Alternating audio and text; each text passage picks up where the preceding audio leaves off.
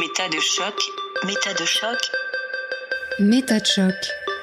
Et si on se demandait pourquoi on pense ce qu'on pense?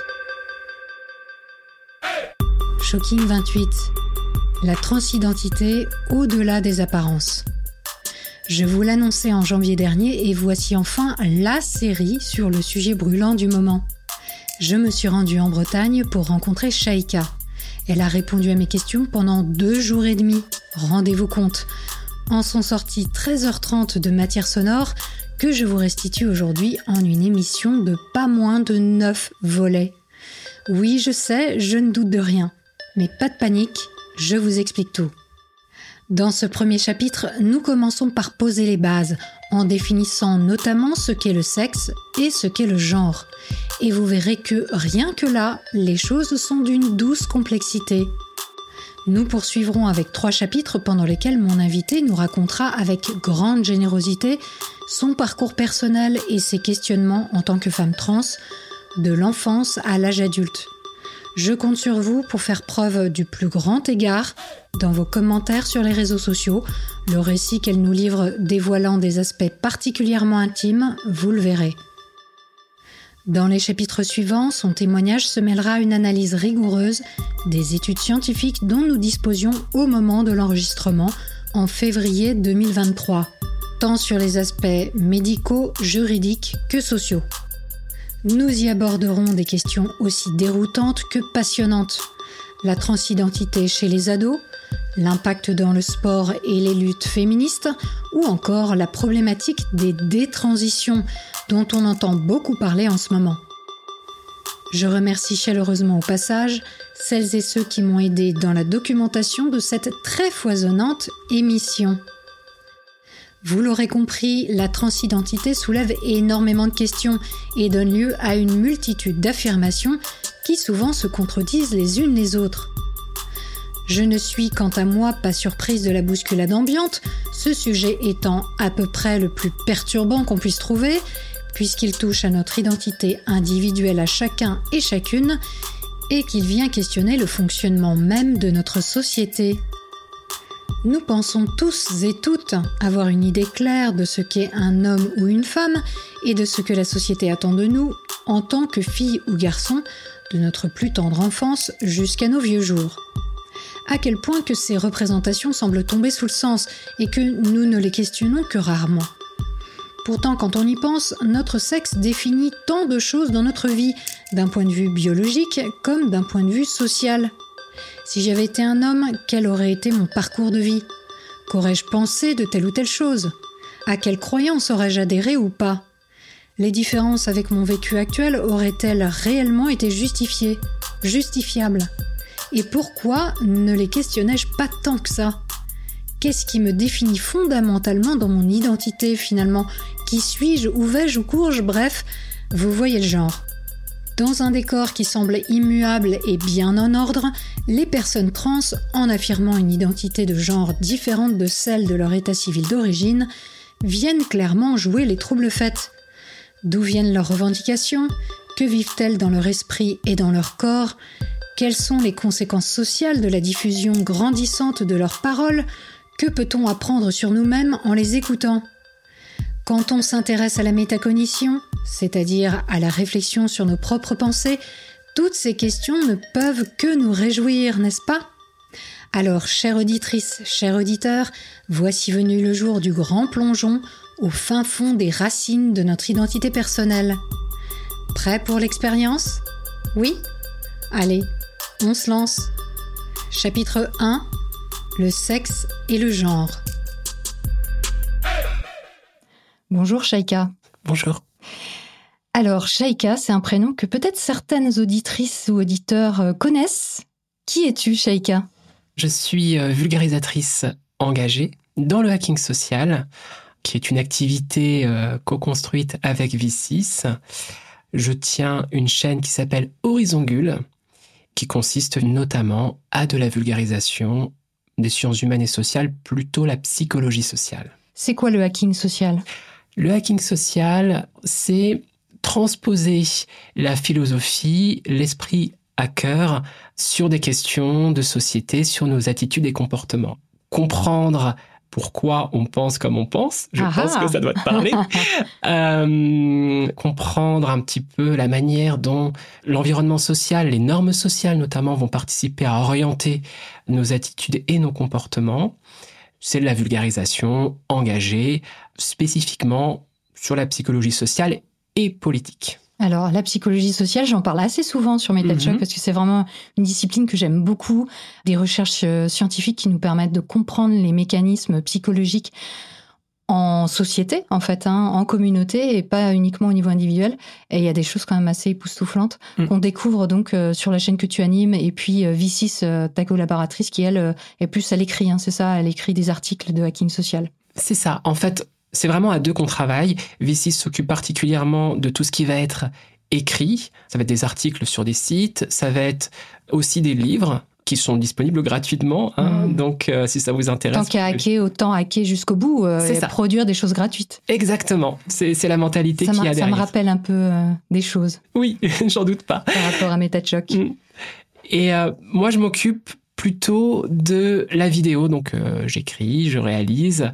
Et voilà, ce qu'on appelle le hacking social, c'est à la fois donc cette chaîne, plus la partie article, livre. C'est vraiment ce tout-là, en fait, Ouais, ouais, ouais. qui définit un peu notre activité. Et toi, alors, tu as une formation en lien avec euh, la psychologie sociale? C'est quelque chose que tu as étudié? Non, pas à la base. C'est-à-dire que de formation, à l'université, c'est la philo. Donc ça a été euh, la philosophie. Et puis, euh, personnellement, dans mon parcours, euh, ça a été vraiment des thématiques et des questionnements qui m'ont beaucoup habité, dans cet aspect de vouloir comprendre les choses, en fait. Et donc c'est plus tard, progressivement, que j'ai commencé à m'intéresser à ces questions, avec V6 aussi. C'est pour ça que je parlais de vulgarisation engagée. Euh, ce qui nous intéresse, c'est à la fois essayer d'identifier ce qui peut être préjudiciable à travers l'environnement social, mieux comprendre aussi pourquoi on pense ce qu'on pense, Mhm. et pourquoi on se comporte ainsi parfois, ou pourquoi on ne se comporte pas Mhm. ainsi. Parce que très souvent, on entend par comportement, on imagine un comportement effectif, mais par comportement, il y a aussi ce qu'on ne fait pas. Et oui. Et ça, on l'oublie souvent. Et c'est très intéressant parfois de s'interroger pourquoi je ne fais jamais ce comportement. Donc l'idée, c'est ça. C'est finalement euh, à la fois, il y a un côté un peu de prévention, c'est-à-dire euh, voir bah, certains environnements, certaines structures qui peuvent effectivement être préjudiciables, et aussi de manière peut-être un peu plus positive, essayer de se demander, bon bah, qu'est-ce qu'on peut faire, euh, qu'est-ce qu'il est possible sur la question de l'autonomie et de l'autodétermination? Par autodétermination en psychologie, alors c'est notamment entendre la manière dont on va se comporter, les choix et les décisions qu'on va avoir en ayant connaissance justement des déterminations, de tout ce qui va peut-être nous orienter. Mhm. Il y a une image que j'aime bien prendre, ça c'est mon côté bretonne. Euh, Ok. ben, c'est un marin en fait. Lorsque vous naviguez, vous allez devoir composer avec euh, différents courants. Vous allez devoir composer déjà avec euh, votre embarcation, parce qu'en fonction de l'embarcation que vous avez, ça va pas être la même chose. Vous allez devoir composer avec la météo. Mais vous allez pouvoir faire des choix. Mais les choix que vous allez faire vont être dépendants eh bien, de votre environnement et aussi dépendants de la direction dans laquelle vous voulez aller. Vous pouvez pas toujours aller dans telle direction. Parfois, vous devez emprunter tel courant et il y a des moments, c'est beaucoup plus compliqué et il faut faire avec. Donc, c'est plutôt cette image-là, en fait. Il n'est pas question de libre arbitre, puisque là, on est déjà dans des croyances, mais vraiment sur la manière dont on va composer, et donc tout l'aspect finalement de bah, d'essayer un petit peu de s'interroger, en fait, sur pourquoi je fais ça, Mhm. pourquoi je veux ça? Écoute, c'est une excellente transition pour moi pour en arriver à notre sujet, puisqu'aujourd'hui on est là pour parler de transidentité. Mhm. Et évidemment, on peut bien entendu le voir sous le prisme de l'autodétermination ou de la détermination. Ouais. Alors, on va développer tout ça, mais est-ce que tu peux me dire euh, pourquoi est-ce qu'aujourd'hui je parle avec toi de euh, cette euh, notion de transidentité? Parce que je suis une femme trans, donc c'est bel et bien en tant que Shaika aujourd'hui et au féminin que je m'exprime. Ouais. Mais alors, du coup, définissons un peu les termes. Commençons par qu'est-ce qu'une personne trans? Alors, une personne trans, la définition qu'on donne généralement, mais qu'on va pouvoir aussi interroger, c'est une personne qui ne se reconnaît pas dans le sexe assigné à la naissance. C'est-à-dire, par exemple, une femme trans, eh bien, désigne une femme qui a été assignée à la naissance garçon. Alors, assigné à la naissance, ça veut dire quoi? Précisons aussi, parce que. Ouais. Il y a beaucoup de vocabulaire, je précise pour les auditrices et les auditeurs, qu'on va au fil de l'émission définir un certain nombre de termes Mm, mm. qui sont quand même euh, des termes euh, finalement qu'on entend euh, assez peu Mm. en dehors de la question de la transidentité Oui.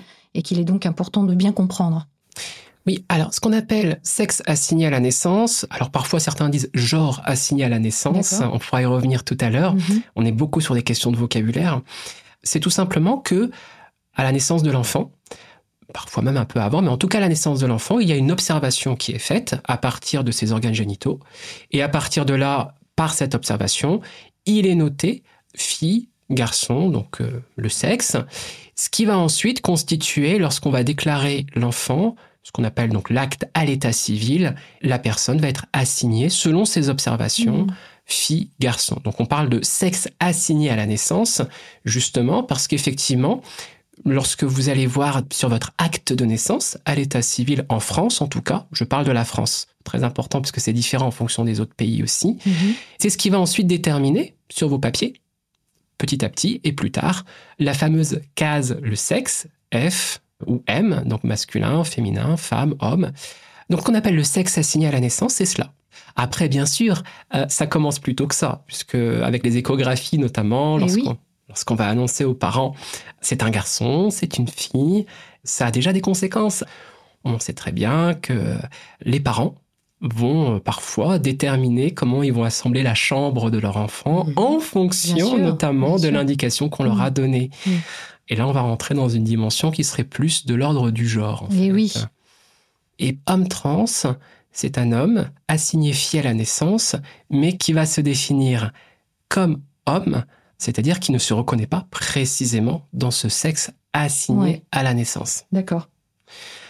Alors quand on parle de transidentité, c'est des définitions qu'on retrouve assez classiquement finalement lorsqu'on veut définir homme trans, femme trans, mais c'est finalement beaucoup plus vaste en fait. Parfois j'entends même que lorsqu'on parle de transidentité, pour une définition beaucoup plus générale et beaucoup plus ouverte, on parle de personnes d'un vécu en dehors des normes traditionnelles de genre. Et là, autant dire que c'est Ah oui, là c'est vaste. c'est vaste.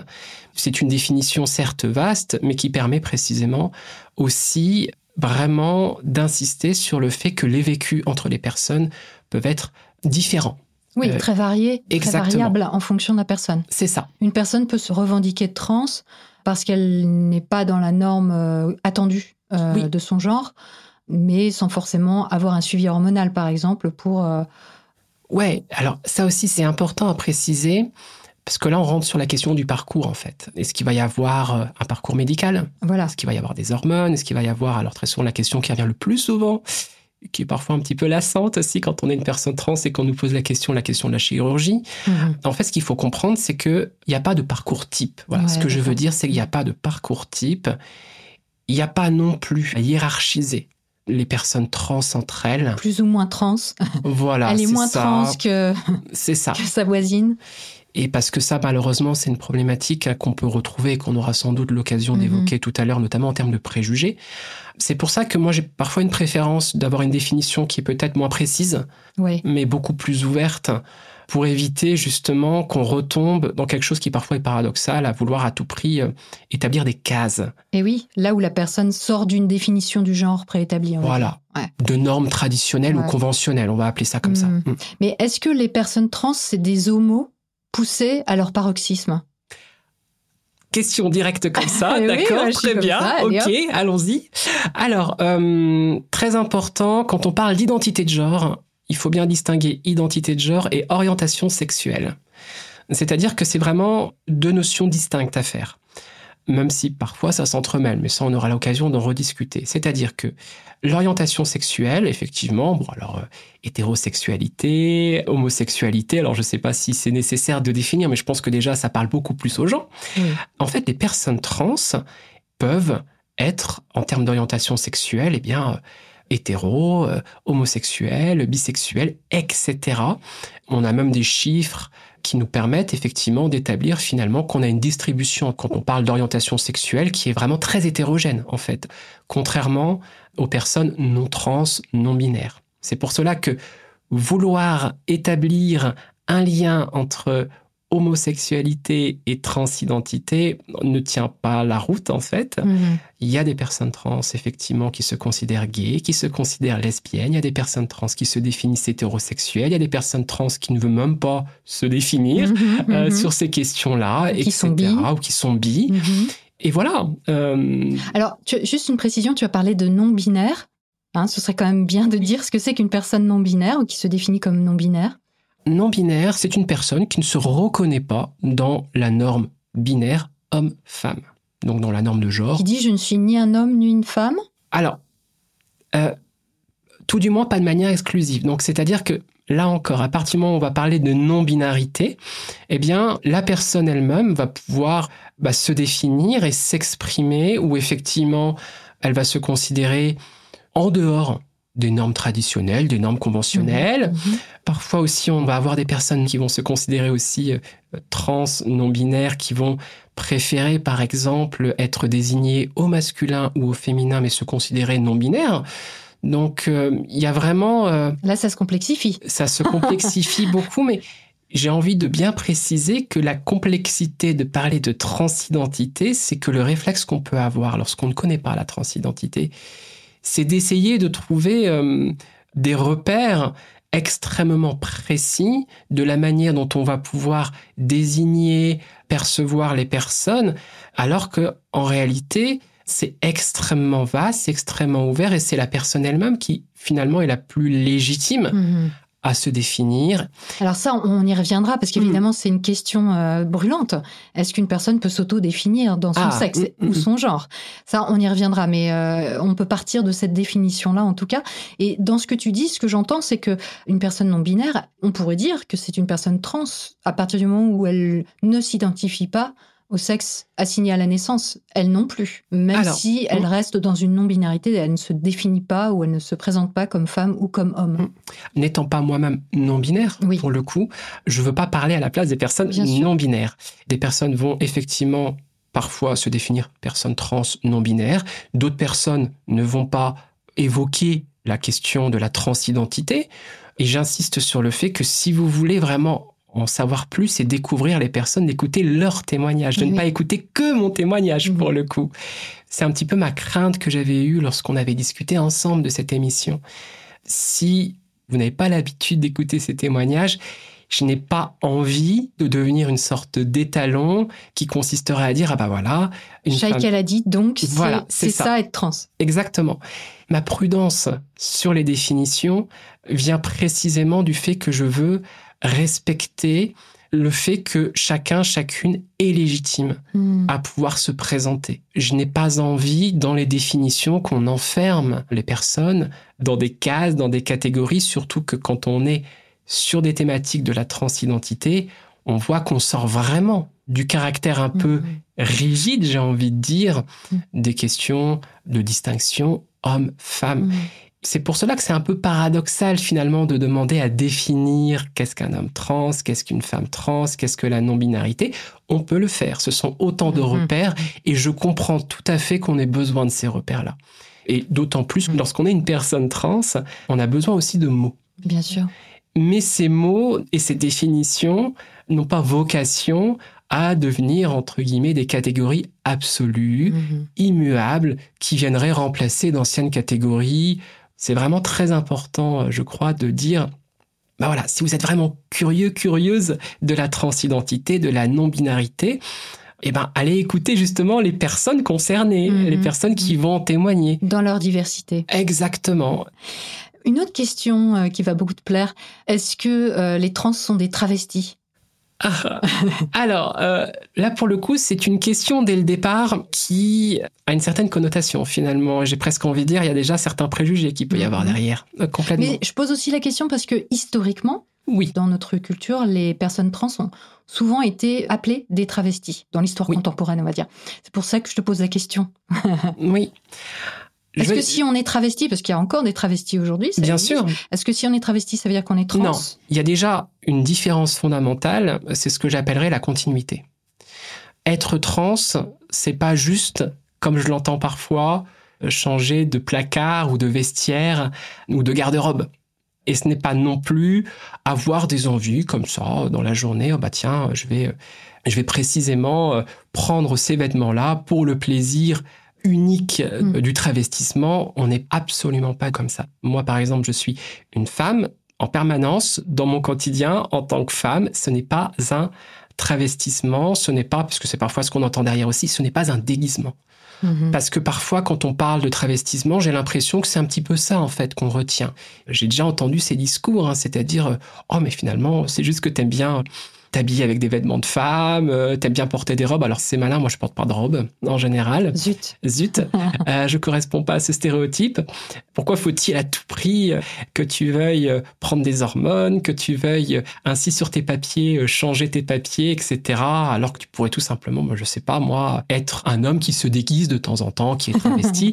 Mais oui, pourquoi, Sheikha mais voilà, mais pourquoi? Parce que c'est pas le cas. Parce que s'il y a bien une notion de travestissement et de déguisement que j'ai dans mon parcours, c'est justement avoir eu l'impression de m'être euh, déguisé, parfois par crainte, en homme. Mhm.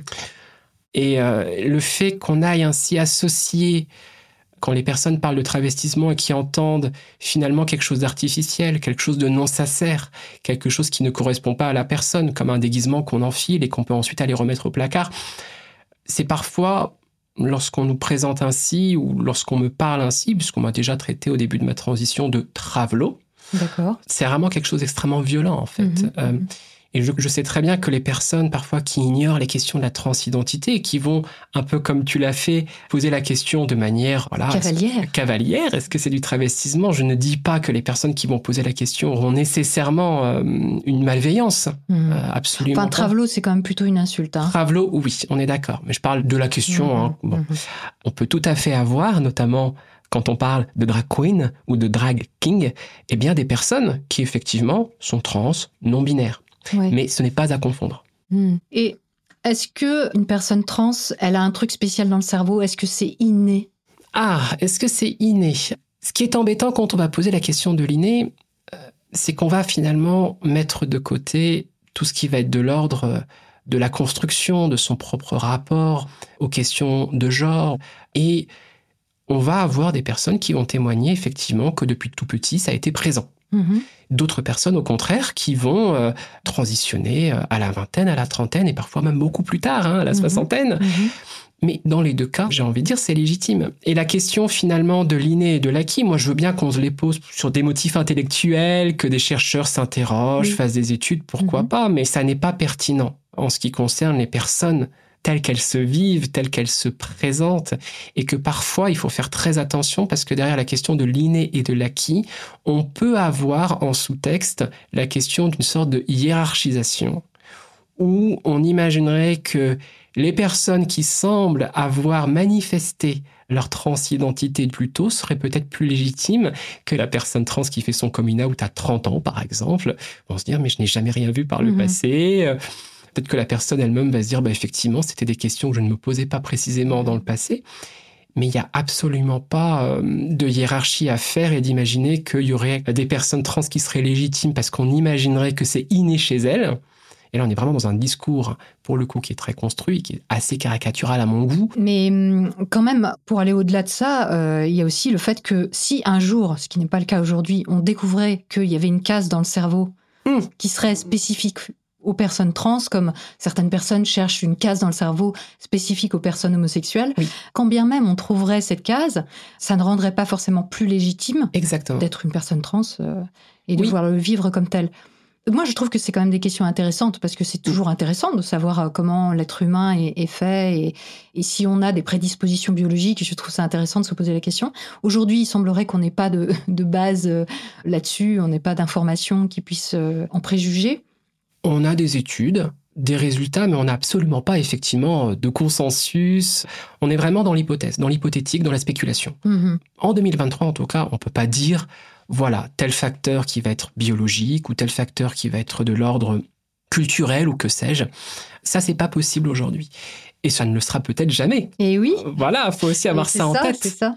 Ouais. Et je pense que ce qui est important, c'est que tu faisais la passerelle avec euh, bah, la question de l'homosexualité. Puisque parfois j'entends des personnes euh, qui disent oui, bah voilà, dans la recherche scientifique, on ne sait pas trop euh, quelle est la cause C'est la question de la cause, en fait. Mhm. Quelle est la cause de la transidentité?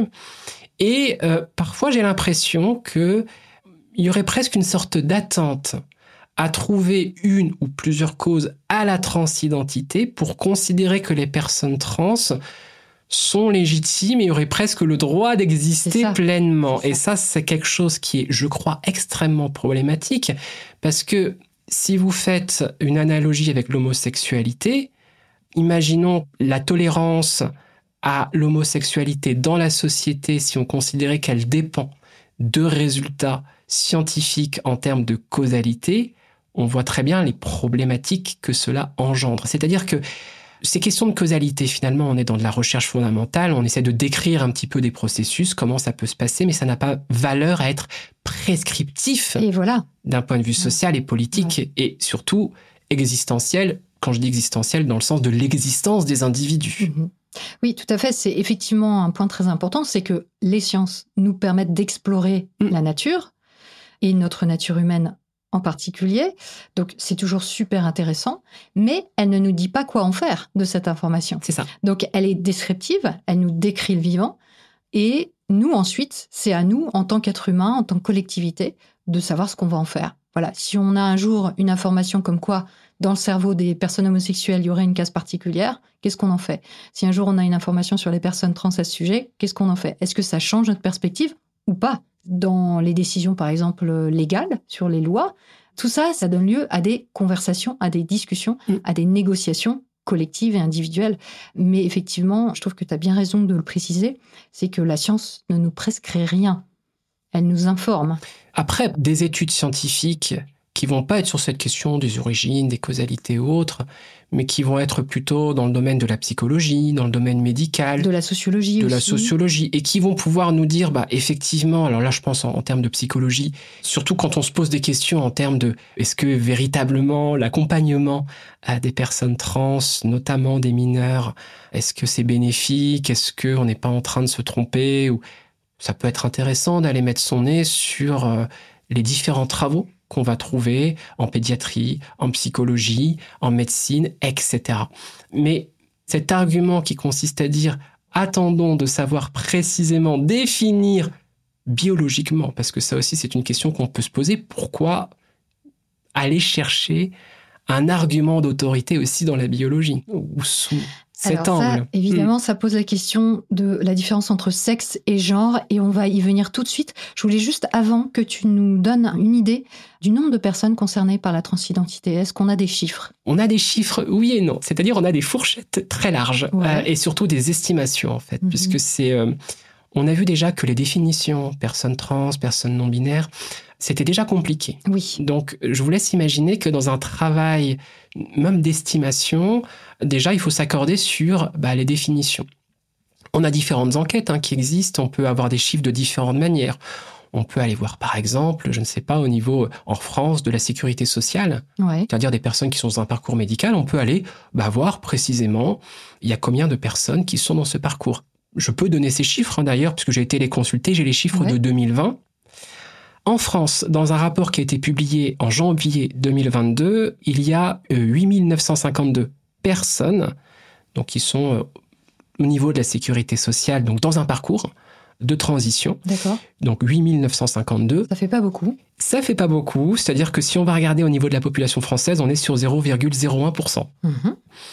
Mais évidemment, l'erreur qu'on pourrait faire, c'est de s'imaginer, ah ben voilà, on a un chiffre très précis, on peut donc dire qu'il y a 8952 personnes trans, en tout cas en France, et absolument pas en fait, puisque beaucoup de personnes trans qui sont dans une démarche médicale, c'est-à-dire qui par exemple vont prendre des hormones, ne vont pas être déclarées forcément à la sécurité sociale, vont parfois être dans des parcours où il n'est même pas possible finalement euh, de recenser quoi que ce soit. Mhm. Donc, on est sur un chiffre qui n'est absolument pas représentatif. C'est pour cela qu'il faut aller regarder d'autres chiffres. Je peux en Alors, donner dis-nous d'autres. Alors, Quel suspense. en fait, il faut regarder donc des études. On a différentes données en Amérique du Nord, en Europe notamment, qui nous viennent d'un peu partout. Par exemple, dans une étude de 2019, et euh, je pense que tu pourras peut-être mettre les références, euh, Oui. On Voilà. mettra ça sur le site de metachoc.fr euh, sur la page de l'émission. Voilà, comme ça je vais aller vite et vous pourrez retrouver les références, ce sera plus simple. La fourchette qui a été établie donc dans cette étude de 2019, c'est entre donc le chiffre le plus bas 0,39% jusqu'à 2,7% de la population. Mhm. Donc si je prends les 2,7% de la population, Là, ça fait beaucoup. voilà, sur une population américaine, ça peut faire beaucoup de monde. On parle de millions de personnes. Et donc là, ce sont des études qui estiment sur la base du déclaratif? On a différentes études qui vont soit aller chercher bah, ce que j'évoquais sur la sécurité sociale, au niveau des cliniques du genre, Mhm. je pense notamment en Angleterre, d'autres études effectivement qui vont aller sur la base déclaratif. Et à titre personnel, je pense que c'est le mieux en fait, surtout sur la question de la transidentité, c'est-à-dire d'avoir de grands recensements qui vont permettre effectivement de savoir comment les personnes vont se définir. Trans, non-binaire, voilà. À partir de là, là, on a quand même des chiffres qui vont être, euh, je pense, encore sous-estimés Ah oui. très souvent. Mhm. Bon, ça c'est mon Parce qu'il opinion peut y avoir un personnelle. biais de déclaration. Voilà, il peut y avoir beaucoup de choses qui se passent. On voit déjà que quand on parle de la fourchette 0,39 jusqu'à 2,7%, en termes de population, bah mine de rien, ça fait quand même une sacrée C'est différence. clair. Aux États-Unis, là, on parle de différence de plusieurs millions de personnes. Mhm, mhm. Donc, euh, c'est quand même assez important. Alors, je vais citer d'autres études un peu en vrac, vous m'excuserez, mais c'est juste au moins pour vous donner une idée. Au Canada, dans un recensement, donc c'est un chiffre qui date de 2021, on parle de 0,33% Hmm. de personnes euh, trans non binaires de plus de 15 ans. D'accord. Important. Donc, c'est sans doute plus aussi euh, déjà pour les mineurs trans de moins de 15 ans. En Europe, alors, il y a différents chiffres qui se baladent. On a parfois le chiffre euh, au niveau du Conseil de l'Europe de 0,2%. Mhm. En France, dans un rapport de 2022, là on est sur des estimations, on aurait entre 20 000 et 60 000 personnes trans dans la population, ce qui n'est pas du tout raccord avec euh, les autres pourcentages qu'on a dans Mhm. d'autres pays. Quand on compile toutes les études, les chiffres les plus bas, c'est entre 0,2 et 0,3, et puis ça peut monter jusqu'à plus de 2%. Mhm. Voilà, donc c'est une fourchette très large, mais on n'a pas mieux en fait Eh oui. aujourd'hui. Voilà. Oui. En tout cas, ce qu'on peut dire, c'est que les chiffres en France officiels qu'on a, la fourchette qui est prononcée, c'est-à-dire entre 20 000 et 60 000 personnes trans non binaires, me semble excessivement en deçà. Hmm, Euh, Ça veut dire que si on le rapprochait des statistiques connues des autres pays, on serait plutôt à combien de personnes en France? Dans la fourchette, le chiffre le plus bas, c'est-à-dire ça correspond généralement à 0,3% dans beaucoup d'études qu'on peut rencontrer, et qu'on applique cela à la population française, à peu près 68 millions, on obtient 204 000 personnes Oui. qui seraient loin des 20. trans non binaires. On pourra évidemment dire que tout cela, c'est de l'extrapolation. C'est de l'estimation plus de l'extrapolation et on sûr. pourra dire que ce n'est pas sérieux. Mais le fait est que malheureusement, on n'a que ça. Mais ça nous permet de pouvoir dire que même en prenant la fourchette la plus basse des autres études qu'on a dans les autres pays, les chiffres qu'on a en France sont sans doute très en deçà. Mhm, D'accord. Alors, ce qui est intéressant quand je vais regarder de plus près les chiffres, et lorsque je lis des chiffres, c'est qu'on va toujours regarder du côté de l'Amérique du Nord et du côté de l'Europe. Moi, je trouve que c'est intéressant aussi d'aller voir un petit peu en Asie, notamment. Euh, Ça se passe comment là-bas? Alors, j'ai été voir euh, au niveau du Vietnam des chiffres qui sont présentés comme les chiffres officiels du ministère au Vietnam. Ils estiment la population de personnes trans entre 270 000 et 300 000. Mhm. Ça correspond à quel pourcentage de la population? Dans la population, on est sur 0,3% à peu près. D'accord, donc on, on retombe euh, un peu sur nos pattes là. On retombe un peu sur nos Mhm. pattes, effectivement, mais il faut savoir que des associations LGBT au Vietnam considèrent que ces chiffres sont sous-estimés, sont en deçà. Ouais. Généralement, elles ont plutôt tendance à présenter des chiffres beaucoup plus hauts selon des estimations et des extrapolations qui sont supérieures. Ouais. D'accord. Bon, après, évidemment, on peut se dire les associations LGBT sont pas forcément euh, les mieux placées. À la fois, on se dit elles sont bien placées parce qu'elles connaissent la population, Mhm, mhm. elles la fréquentent et elles peuvent l'estimer. En même temps, il y a un côté militant peut-être qui peut brouiller les pistes. Comme tu disais, aujourd'hui, euh, c'est un peu compliqué en termes de chiffres d'avoir une idée claire. Mais ce que je trouve super intéressant avec ce que tu dis avec le Vietnam, c'est que on a effectivement souvent tendance à se dire ah mais c'est très occidental entre guillemets, c'est très voilà l'Europe, les États-Unis et c'est des préoccupations euh, qui peut-être ne concerne que euh, notre culture. Mm. Et là, on peut voir que bah, le Vietnam, qui est quand même assez loin de, de la culture française, par exemple, ou européenne, a des chiffres euh, comparables. C'est intéressant. Mais alors, il y a quand même une question importante qu'on n'a toujours pas abordée, c'est qu'est-ce que le sexe et qu'est-ce que le genre? Parce qu'on a beaucoup Mm. utilisé déjà ces deux termes dans tout ce Oui. que tu viens de dire. Alors, c'est quoi déjà le sexe? Déjà, le sexe et le genre sont très souvent des termes qu'on confond dans le langage courant. Mhm. Le sexe, très souvent, là je donne les définitions qu'on peut avoir, notamment dans les études ou dans les, les différentes institutions, ça désigne tout ce qui sera basé sur les traits anatomiques, physiologiques, Mhm. c'est-à-dire euh, de manière euh, très générale, euh, on va parler par exemple des organes génitaux externes, les caractères sexuels secondaires, les gonades, euh, chromosomes, hormones, etc. Donc on va vraiment être sur cette perspective, les traits sexuels d'un point de vue physiologique, Biologique anatomique. et Voilà. anatomique, ouais. Mais déjà, quand on a dit ça, c'est pas aussi simple. Parce que quand on parle de sexe, on a souvent bah, le réflexe de dire bon, bah voilà, au moins, d'un point de vue physiologique, les choses sont claires. On va représenter les choses de manière binaire homme, femme. Parfois, certains diront mâle, femelle. Mhm. Et on voit que même en biologie, en fait, c'est beaucoup plus complexe que ça. Alors, dis-nous un peu, sans rentrer dans trop de détails techniques, pourquoi est-ce que tu dis que c'est complexe? Parce qu'a priori, bon, un homme, une femme, euh, j'aurais tendance à dire qu'on a tous l'impression de savoir ce que c'est, d'un point de vue biologique.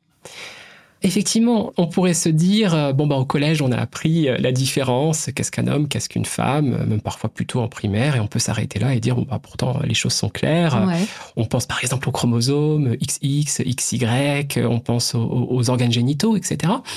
Donc, on a vraiment cette idée, les choses sont posées, actées, c'est binaire, c'est comme ça, et voilà, c'est très facile à répondre comme question. En fait, quand on va regarder du côté d'études en biologie, c'est beaucoup plus compliqué déjà parce que de quoi on parle? Est-ce qu'on parle que des chromosomes? Est-ce qu'on parle des gènes? Est-ce qu'on parle des hormones? Est-ce qu'on parle des organes génitaux? Est-ce qu'on parle des caractères sexuels secondaires? Alors les caractères sexuels secondaires, c'est ce qui va notamment euh, beaucoup se développer par exemple à la puberté Mhm. puisque justement, dès qu'on parle du sexe au sens biologique, euh, l'enfant, il ne va pas naître avec, euh, comme ça, toutes ces caractéristiques euh, déjà présentes, etc. C'est en développement, en fait, Par un long quel- processus. quel- quels aspects biologiques, euh, ça correspond à quoi les caractéristiques secondaires? Ah bah, les caractéristiques secondaires vont principalement se développer euh, à partir de la puberté. Par exemple, euh, il va y avoir un développement au niveau des seins pour les filles. Ce ne sera pas le cas pour les garçons où on verra de la pilosité, par exemple. Différentes caractéristiques Mhm. Euh, la répartition des graisses ne sera pas les mêmes entre les hommes et les femmes, notamment par rapport aux hormones. On va avoir euh, la structure osseuse aussi. À la puberté, ça, ça va être assez important, qui va se démarquer davantage Mhm. Entre les personnes qui vont avoir une puberté qui va être, je vais plutôt dire, typique pour les filles, typique Oui, pour les garçons. oui. Je préfère parler typique dans cette idée, dans les configurations hormonales et dans les grandes étapes de la puberté, euh, ce à quoi on peut s'attendre. Mais il y a beaucoup de variations déjà à Alors c'est là, oui, parce que tu dis, euh, il y a les organes génitaux, il y a les XX, XY, il y a les gamètes, euh, il y a... mais tout ça c'est aligné. C'est-à-dire une personne qui naît avec une vulve aura des chromosomes XX. Alors, ce qui est intéressant justement, euh, c'est que ça n'est pas complètement aligné et parfois ça n'est même pas aligné du tout, notamment quand on parle des personnes intersexes. Oui. C'est-à-dire que les personnes intersexes, alors déjà, j'aimerais insister quand on parle des personnes intersexes, à bien distinguer avec euh, les personnes trans. Et on ne parle pas nécessairement du même sujet, ce qui n'empêche pas les personnes intersexes de s'identifier comme trans. Pour Les- certaines. Pour certaines, pour certains, effectivement, Mm. oui. Les personnes intersexes, tout simplement, vont avoir des traits sexuels qui ne vont pas nécessairement correspondre à ce schéma. Donc, une personne intersexe peut avoir, par exemple, XX et à la naissance, lorsqu'on va justement identifier et observer au niveau génital, il va être difficile de pouvoir dire, par la simple observation, comme le font généralement les médecins, c'est une fille, c'est un garçon, Mhm. par On exemple. ne saura pas si c'est un clitoris ou un micropénis. Ou... Voilà. Il, une- Par il va y exemple, avoir des ambiguïtés on oui, c'est ça. morphologiques. Il peut y avoir des ambiguïtés, il peut aussi y avoir, au niveau des hormones, beaucoup plus tard, la manière dont il va y avoir une prise des hormones. Quand je dis une prise, c'est-à-dire dont le corps va recevoir tout ce qui va être hormonal en fait. Euh, c'est-à-dire que pourra y avoir des personnes XX où en fait il va y avoir un taux de testostérone beaucoup plus important, une configuration qu'on va avoir plutôt tendance à rapprocher d'une configuration masculine, on va Mhm. dire ça comme ça. Mhm. Et à partir de là, bah forcément, les caractéristiques sexuelles secondaires, notamment au niveau de la puberté, vont pas se développer avec les stéréotypes en termes d'apparence qu'on pourrait avoir Mhm. pour distinguer un homme, une femme. Mhm. Donc, euh, Oui, sans compter qu'il y a des femmes qui naissent sans utérus ou Mm. euh, tout à fait. des personnes XY qui vont avoir l'apparence physique et la morphologie d'une femme parce qu'elles ne transforment pas la testostérone euh, et donc elles sont éduquées en filles Mm. jusqu'à la puberté où on se rend compte que bah en fait elles n'ont pas de règles et si on creuse on s'aperçoit qu'elles sont XY etc. Donc effectivement oui il y a une grande diversité et beaucoup de variations en fait c'est comme ça qu'on dit en biologie des variantes dans l'être humain mais est-ce que pour autant à partir de ces exemples qui sont quand même euh, minoritaires les personnes intersexes représentent entre 0,05% à 2%. Mm. Donc ça reste quand même euh, bien sûr une population à prendre en compte parce que 2% c'est pas rien encore une fois. Mais est-ce qu'à partir de l'intersexuation, on peut faire une généralité et dire ah ben non, on peut pas définir ce qu'est un homme ou une femme d'un point de vue biologique? En fait, je pense qu'il faut surtout retenir que même lorsqu'on va parler euh, en biologie et lorsqu'on va parler du sexe, on va avoir un discours et on va avoir des catégories qui vont se faire dans la manière dont on va approcher cette question-là. Mais est-ce que ça veut dire finalement que on n'a pas une idée claire d'un point de vue biologique? Que disent les scientifiques. On peut évidemment faire des généralités, mais appliquer à l'individu avec toutes les variations, quand on voit justement euh, la manière dont on peut voir ce qu'on appelle les traits sexuels au sens très large du terme, au niveau individuel et selon ces variations, en fait, ça n'a finalement pas beaucoup de sens. Il n'y a pas de consensus chez les scientifiques. Il y a sur alors ce qu'est le féminin et ce qu'est le masculin, le sexe bah, on aura, si, si par exemple on va regarder du côté de la reproduction humaine, Mhm. Bien sûr, quand on va parler de mâle, femelle, Mhm. on va retrouver effectivement euh, ces grandes catégories qu'on connaît tous, qu'on connaît toutes.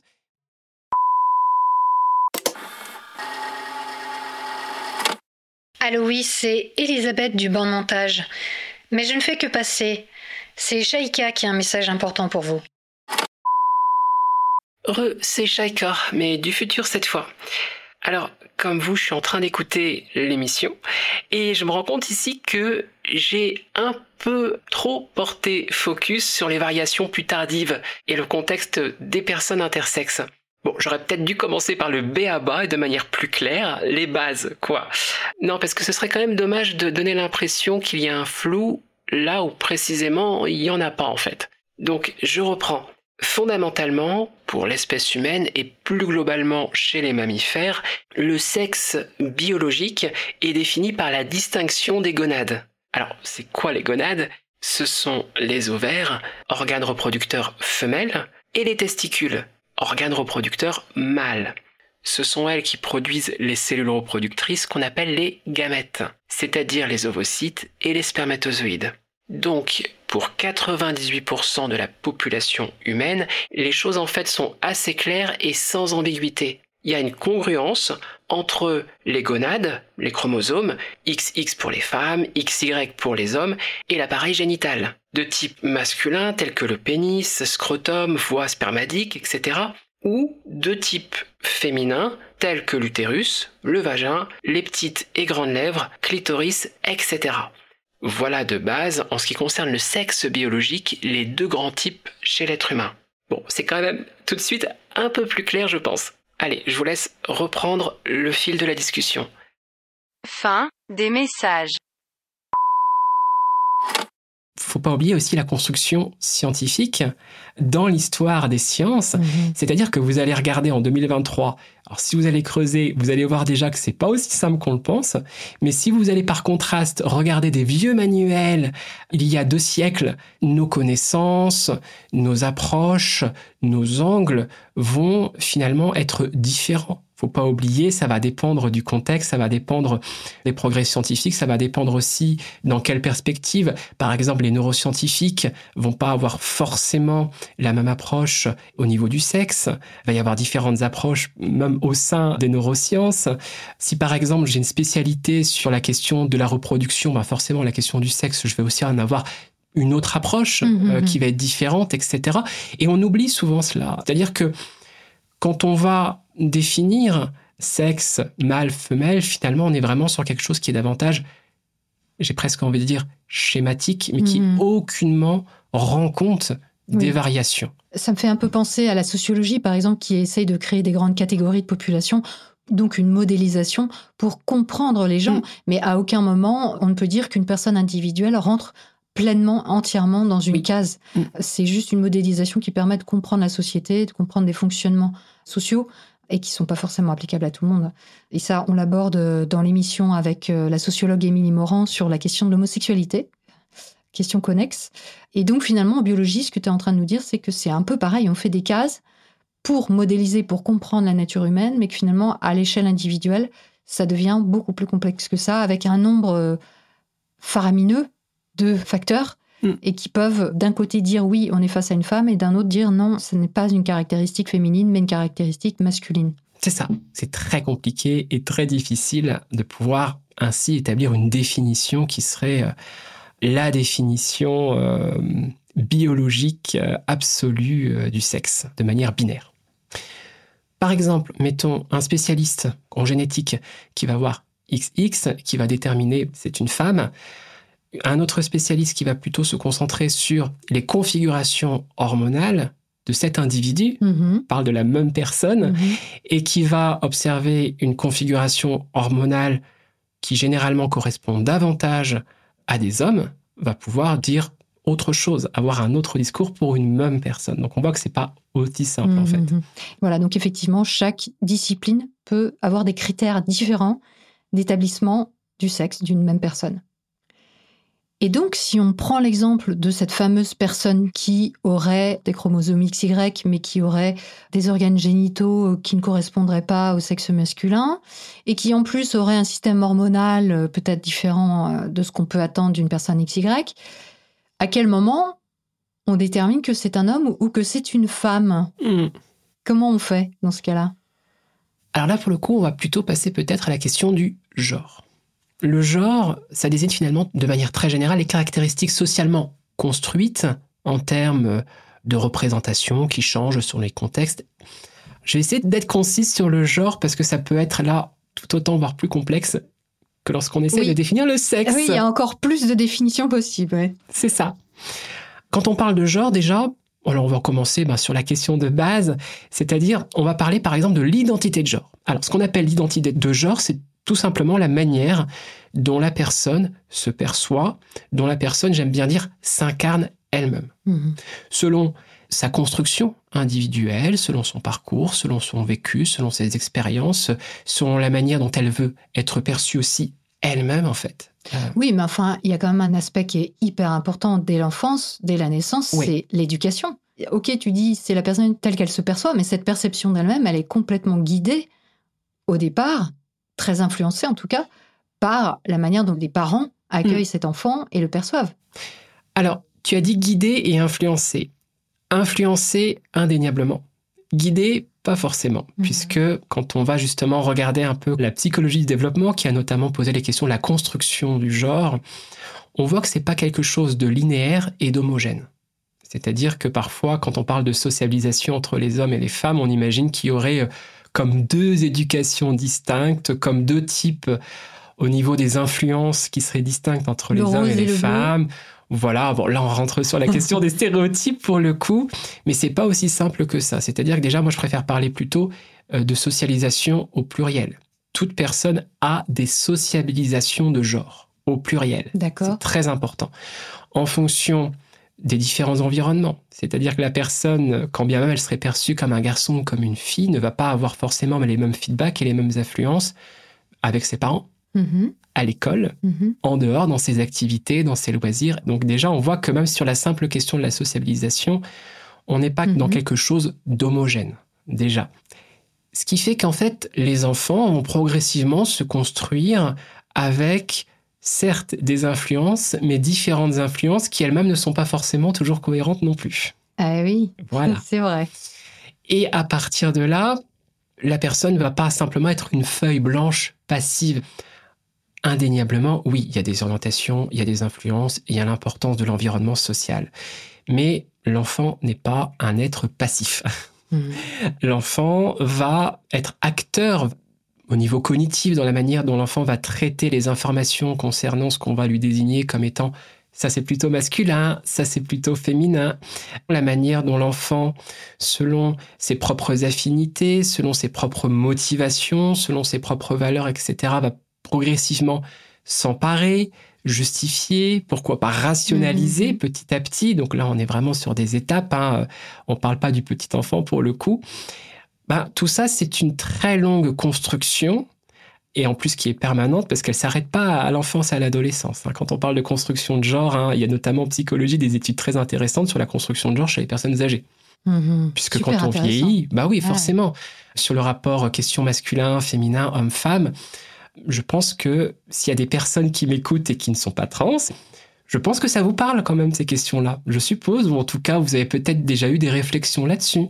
C'est pas qu'une question qu'on pose par rapport justement euh, aux personnes trans, aux personnes non binaires, aux personnes intersexes, qui, bah, forcément, dans leur propre vécu, ça va se poser peut-être de manière encore plus, euh, j'ai presque envie de dire parfois violente mmh euh, mmh dans l'enfance, mais ça, on va y revenir. Mais je pense que tout à chacun peut entendre que c'est une construction continue et dépendante aussi de l'époque, de la culture. Mais voilà, encore une fois, pour revenir sur l'enfance, on n'est pas dans quelque chose qui serait passif et qui serait homogène. Donc ça, c'est important de le retenir. De manière très synthétique, l'identité de genre, c'est à la fois la perception de soi-même, le rapport aussi parfois à son propre corps, mhm. puisque forcément le corps, la manière dont on le perçoit va être euh, sexué, mhm. la perception que les autres de nous-mêmes, c'est-à-dire les feedbacks qu'on va recevoir des autres, la manière dont ils nous perçoivent mhm. et qui nous renvoient en miroir quelque chose aussi, ça c'est très important. Ce que ça va générer en nous, émotionnellement, cognitivement parlant. L'identité de genre aussi, c'est l'interaction sociale, le rapport avec les autres. Et cela peut aller même jusqu'à notre rapport à notre propre sexualité. Parce que l'identité de genre est une notion distincte de l'orientation sexuelle. Par contre, je pense que vous comprenez que lorsqu'on va être en dehors des normes conventionnelles et traditionnelles, lorsqu'on peut se sentir en décalage ou déphasé sur ces catégories hommes, femmes, ou même sur la question même de son propre corps, où parfois on peut avoir des difficultés justement sur les différentes caractéristiques qui vont être considérées comme masculines ou comme féminines, je pense qu'on devine facilement que oui, ça joue aussi sur la sexualité en fait, sur l'orientation sexuelle, etc. Hmm. Même si ce sont deux choses différentes. On pourra en reparler, mais moi je sais qu'à l'adolescence, ça n'a pas été sans conséquence. C'était pas hmm. genre il y avait deux choses, un côté l'identité de genre et de l'autre côté l'orientation sexuelle. Déjà, c'était des notions que je n'avais pas. Hmm. Euh, dans mon expérience personnelle, ça s'est beaucoup confondu justement par manque de repères. Oui, on va tout à l'heure aborder ton parcours évidemment, ton parcours personnel. Quand on parle de genre aussi, on peut parler de l'expression de genre, c'est-à-dire que l'identité de genre, c'est un peu le qui, ça répond à qui. L'expression de genre, c'est un peu le comment. C'est-à-dire, c'est la manière dont l'individu va, par exemple, signaler son genre, euh, le vocabulaire employé, etc. Enfin bref, qui peuvent hein, être associés ou pas à des stéréotypes, ça c'est encore une autre question. Au contraire, sortir complètement des stéréotypes mhm. attendus. Mhm. Et enfin, troisième dimension, qu'on pourrait qualifier les attentes, les attentes euh, sociale et culturelle. C'est-à-dire euh, la manière dont on va considérer que le statut social, les caractéristiques, les comportements qui vont être associés très souvent de manière stéréotypée et problématique hmm. parce que on a des attentes en termes de rôle de genre, qu'on le veuille ou non, et beaucoup de choses à déconstruire pour le coup. Et ça aussi, ça joue. Mais là, on est clairement dans les dimensions sociologiques, politiques, parfois idéologiques, mm. et les stéréotypes en règle générale. C'est ça, on touche aux stéréotypes là. C'est un homme, c'est ça, ou un homme, ça doit être ça. Voilà. Une femme, c'est ça. Voir les rôles aussi euh, assignés euh, en société ou dans mm. le couple ou dans la famille euh, pour chacun des sexes. Effectivement. Est-ce que d'après toi, on peut donc dire que le genre serait complètement arbitraire, tellement il varie en fonction de l'époque, du temps, du pays, de la culture? Je parle au niveau collectif. Ah, que la notion de genre est quelque chose d'arbitraire finalement? Si je parle en termes de stéréotypes, effectivement, en termes de genre, on sait que ça change en fonction des époques. en ce qui concerne les attentes sociales, en ce qui concerne ben, les chamboulements euh, récents qu'on peut avoir, que ce soit à la fin du siècle dernier et à notre époque, on voit très bien justement que la question entre les rôles qui pourraient être attendus entre les hommes et les femmes, ces dernières décennies, ça a beaucoup changé. Donc effectivement, on voit que c'est dépendant du contexte, de la culture, de l'époque. Mais une fois qu'on a dit ça, il faut bien aussi signaler que la question du genre est aussi dépendante de la personne elle-même qui va justement, à travers toutes ces déterminations qu'on a évoquées, s'autodéterminer elle-même. Mhm. Ce que je veux dire par là, c'est que ce n'est pas parce qu'on met le doigt sur des orientations, sur des influences socioculturelles qu'on devrait oublier le fait que la personne elle-même est un déterminant comme un autre, j'ai envie de dire, et Mhm. peut s'autodéterminer à travers ces différentes déterminations, ou plutôt orientations. Donc, je pense que ce côté euh, qu'on peut appeler parfois de l'arbitraire si on parle de l'identité de genre, je dirais que ça vient précisément de la personne, la manière dont elle va elle-même se déterminer. D'accord. Mais alors, est-ce qu'on ne pourrait pas dire que le concept d'identité de genre, quelque part, bah, ça tient pas C'est-à-dire, est-ce que la transidentité, si on revient à notre sujet, ce serait pas fondamentalement un refus du statut social qu'on nous impose, que la société nous impose? Bah, ça, c'est une question que je me suis moi-même posée. Est-ce qu'il y a davantage de l'affirmation ou de l'infirmation Mhm. Euh, C'est un petit peu, est-ce que finalement, euh, euh, c'est le fait de rejeter en quelque sorte la manière dont on m'assigne? Alors, Ou la binarité ou de la notre binarité. société, si on parle. Ça peut être ça, en fait. Là, on retombe sur ce qu'on évoquait tout à l'heure. Ça va dépendre, effectivement. Il peut y avoir des personnes qui vont plus être dans de l'affirmation. Je suis un homme, je suis une femme. Il y a quelque chose qui est très important à rappeler. Quand on parle d'identité de genre, on aurait cette impression, parce que c'est le discours que j'entends, bah voilà, on est sur la théorie du genre. Euh, on est sur quelque chose finalement qui est indéfini, euh, Très idéologique. très idéologique pour le coup. Enfin bref. Alors bon, alors déjà la théorie du genre. Euh, non, il n'y a pas de théorie du genre. Il y a des études euh, sur le genre. Scientifique. Voilà, euh, et dans différents domaines, que ce soit en sociologie, en psychologie, etc. Et qui, encore une fois, auront des approches différentes. Je pense notamment à un sociologue qui s'appelle Emmanuel Bobati, et qui, lui, parlait notamment des personnes trans ou non-binaires. On connaît l'expression transfuge de classe, Mhm. et il évoquait notamment la question du transfuge de genre Oui. précisément parce qu'il y a cette dimension-là, il y a cette dimension de statut social. Et parce que lorsqu'on va avoir la manière de catégoriser et très souvent de hiérarchiser les hommes Oui. et les femmes, Au passage. on va très rapidement tomber sur des questions de statut social, sur des rapports de domination Mhm. clairement, on rentre effectivement dans ces thématiques.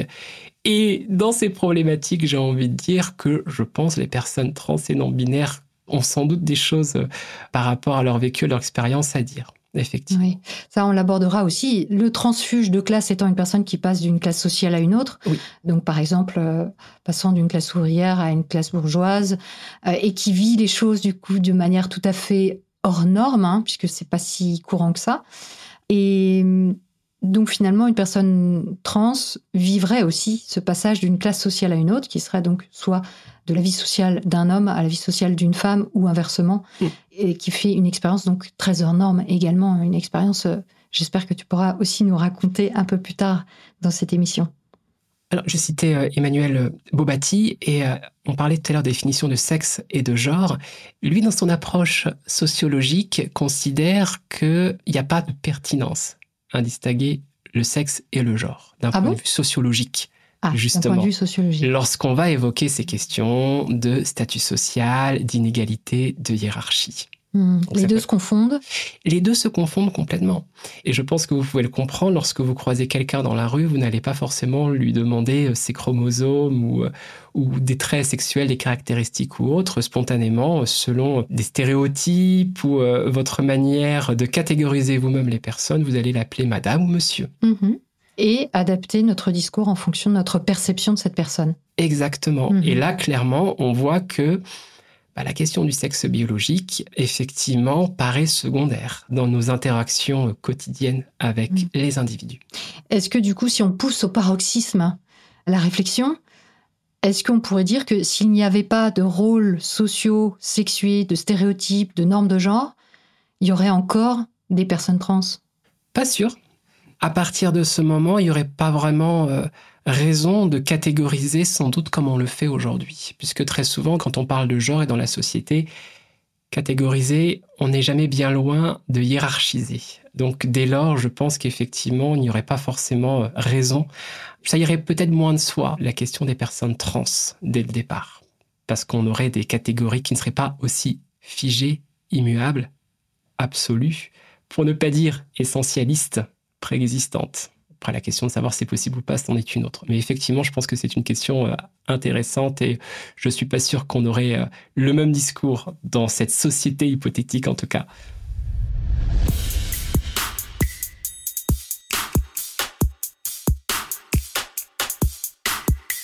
Et voilà, c'est déjà la fin de ce premier volet. Pour survivre à l'attente de la semaine qui vient, je vous encourage à aller consulter les ressources en lien avec ce qui vient d'être dit sur la page dédiée à l'émission sur le site métadechoc.fr. Merci beaucoup à vous qui avez fait un don ponctuel ou mensuel ces dernières semaines, notamment depuis l'annonce soudaine de la cessation d'activité de la plateforme participative Utip, qui vient fortement perturber le financement de MetaChoc. Je suis extrêmement touchée par votre soutien.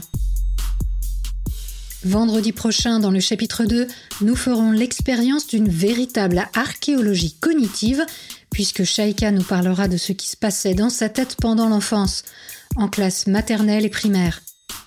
D'ici là, prenez le temps, bien sûr, d'observer la manière dont vous pensez et de la questionner. Vous n'imaginez pas ce que vous pensez.